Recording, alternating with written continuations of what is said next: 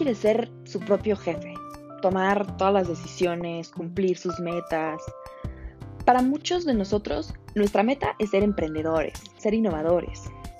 Tan increíble como suena, también suena súper difícil, ¿o no? Tan difícil que el 90% de los negocios no tienen éxito. Pero esto no es para desanimar a nadie, todo lo contrario. Aquí lo que queremos es acercarnos un poco más a estas metas y descifrar juntos cómo. Empezar un negocio o desarrollar una idea, me imagino que debe ser de las cosas más satisfying y emocionantes que hay. Digo, obviamente todo tiene sus riesgos, pero si estás consciente de ellos y estás dispuesto a arriesgarte, puede que sea literal la mejor decisión que tomes en toda tu vida.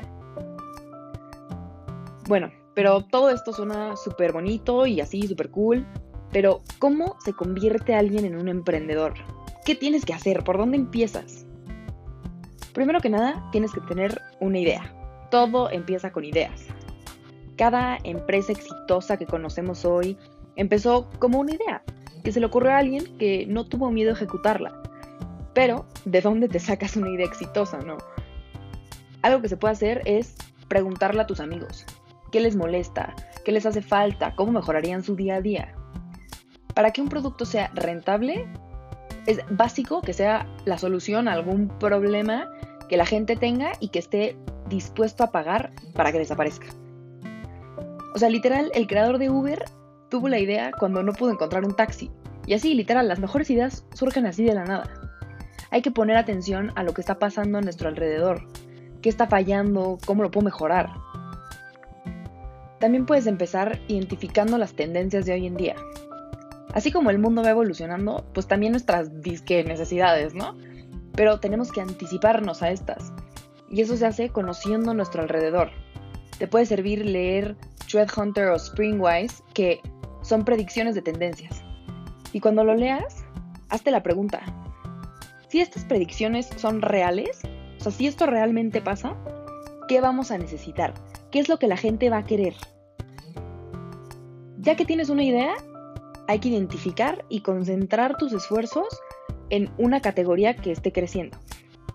Y ya que identificaste esta categoría, tienes que estudiar tu competencia, literal. Conoce a tu enemigo.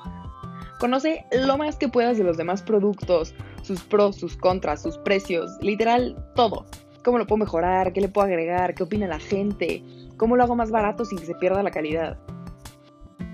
Después de estudiar tu competencia, hay que buscar satisfacer alguna demanda que no se esté atendiendo tanto. Un buen de gente empieza negocios exitosos encontrando esos como gaps, como agujeros en el mercado y llenándolos literal. Ok, pero a ver, no a fuerzas tienes que empezar de cero. Se puede crear algo mejor o más barato que ya exista. Puedes encontrar, mejorar algo que ya exista y venderlo a menor precio. Si haces eso, vas a tener un buen de gente que prefiera tu producto. Literal, lo que todo el mundo quiere es algo bueno, bonito y barato. Y la ventaja es que ya sabes que la gente lo quiere y que lo va a comprar. Entonces, si es mejor, pues no hay pierde. Hay que empezar a darnos cuenta de las cosas que estamos usando todos los días y piensa cómo lo puedo mejorar. Para empezar a desarrollar cualquier negocio o producto, hay que empezar con un MVP. ¿Qué es esto?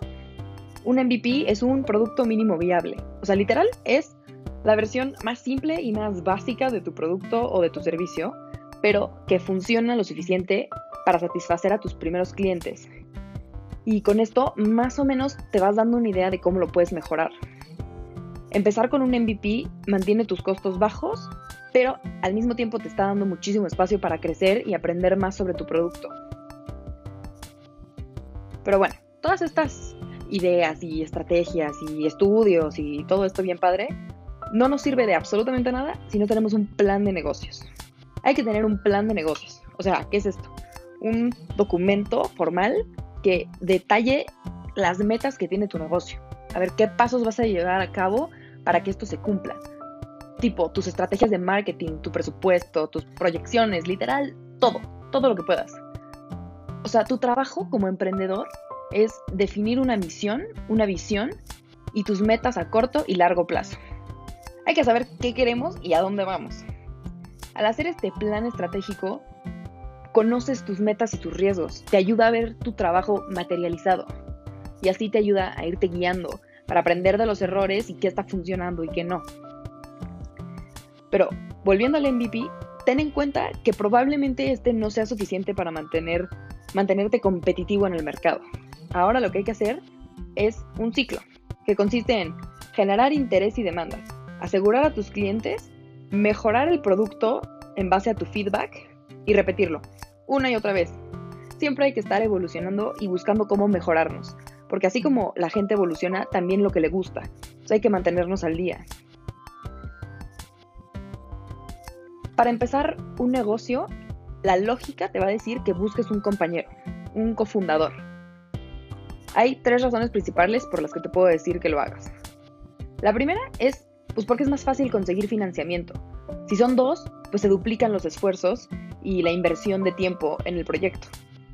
Literal, en la lista de razones por qué los negocios fallan de Paul Graham, la primera es ser un único fundador, estar solo. La segunda razón es porque tienes soporte emocional. Porque, a ver, dirigir una compañía es estresante, emocionante, te hace feliz, te hace llorar, te hace enojar, le quieres pegar a alguien. Y es una experiencia súper única. Y si estás solo, no tienes con quién compartir tus logros ni sobrevivir tus fracasos. Si tienes un compañero, tienes alguien que te entiende y que está sintiendo lo mismo que tú, que te está acompañando. Y la tercera es porque otra persona te brinda diferentes habilidades, conocimientos, conexiones. Tipo, chance tú eres súper bueno vendiendo y hablando con las personas y súper social, pero eres pésimo con los números. O sea, tu empresa se va a ir a la bancarrota.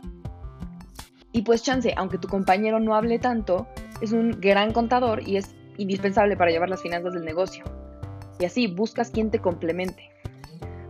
Pero a ver, también hay que ser realistas. No hay que ignorar que tener un cofundador también tiene sus desventajas.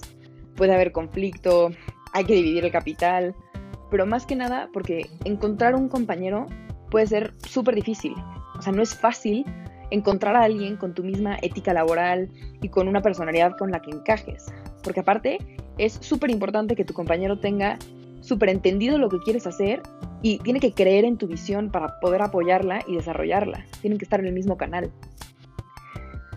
Bueno, todo esto es un pequeño empujón para saber por dónde empezar a tener un negocio y emprender si es que andaban medio perdidos. Y bueno, como en cada episodio vamos a estar contestando preguntas del público, este, esta semana les hicimos una encuesta sobre qué les interesaría saber acerca de ser emprendedores y crear un negocio. Y bueno, estas cuatro preguntas fueron las más populares, entonces vamos ahora a la sección de preguntas y vamos a contestarlas. La primera, ¿cómo empiezo? Literal, ¿cómo empiezo un negocio? Súper buena pregunta. A ver, como ya dije, para empezar hay que tener una idea, hay que identificar una necesidad, algo que haga falta, algo que se pueda mejorar algún área en el mercado que esté desatendida. El mejor tip para saber cómo empezar es empezar a poner atención a lo que está pasando a tu alrededor. ¿Qué funciona? ¿Qué no está funcionando? Bueno, para mí también es un súper tip escribir, o sea, anotar tus ideas. Aunque no tengan un orden y sea un desastre, muchísimas veces es más fácil ver más allá cuando está materializado algo. O sea, cuando está escrito, lo puedes ver. Porque cuando lo tienes nada más en el aire es mucho más difícil pues darle dirección, ponerle rumbo. La otra pregunta es, ¿cómo sé qué va a pegar? Bueno, para saber qué va a pegar es súper importante hacer un estudio de mercado.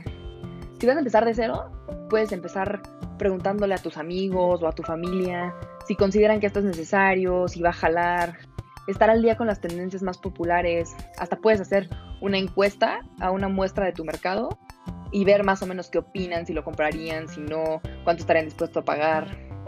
Y si no vas a empezar de cero y simplemente vas a mejorar la calidad de un producto que ya existe, pues ahí tienes una ventaja, porque ya sabes que allá hay una demanda. Entonces simplemente si mejoras el producto, sería cosa de difundir tu producto y hacer que se conozca y tener una buena estrategia de marketing para que la gente se dé cuenta que es mejor. La siguiente es algo que ya traes, es un talento que se desarrolla. Bueno, a ver, nadie nace siendo un empresario, un doctor, un abogado, un ingeniero. Todos debemos de formarnos y trabajar para alcanzar nuestras metas y convertirnos en esa persona que queremos ser. Ahora bien, obviamente hay personalidades a las que se les facilita porque pues son creativos, son proactivos, pero eso no define si vas a lograr ser un emprendedor. Simplemente te da habilidades para empezar. Pero si realmente quieres emprender, innovar y crear cosas nuevas, la clave del éxito está en qué tanto estás dispuesto a trabajar, tu dedicación y tu devoción a tu proyecto. Todos nacemos con talentos, pero ¿qué son de ellos si no se trabajan y se perfeccionan? Tipo, una persona puede nacer con una voz súper privilegiada y canta súper cool, pero si no la educa, jamás va a lograr alcanzar ese potencial. Tenemos que trabajar por lo que tenemos. Con lo que nacemos es una pequeña ayuda, pero la dedicación es clave. Y la última pregunta de hoy, ¿cómo encontrar lo que te apasiona? Bueno, para encontrar tu pasión, pues yo creo que hay que estar dispuestos a salir de nuestra zona de confort. Hay que estar dispuestos a retarnos. No hay que tener miedo a probar cosas diferentes. Porque, a ver, ¿cómo vas a saber que te gusta el chocolate si nunca lo has probado? Hay que estar abiertos a las posibilidades que se nos puedan presentar, ser curiosos, no conformarnos con lo que nos hace sentir seguros y cómodos. Muchas veces queremos emprender, pero no queremos incomodarnos o no queremos poner el tiempo. Entonces, lo que estés dispuesto a hacer y lo que estés dispuesto a descubrir y a curiosear, literal, así es como vas a encontrar qué te gusta, qué no y de dónde puedes sacar una gran idea. Bueno, esas son todas las preguntas del episodio de hoy. Y no olviden estar al pendiente para el siguiente episodio. Muchas gracias, yo soy Moni Paxson y bienvenidos a Let's Talk Biz.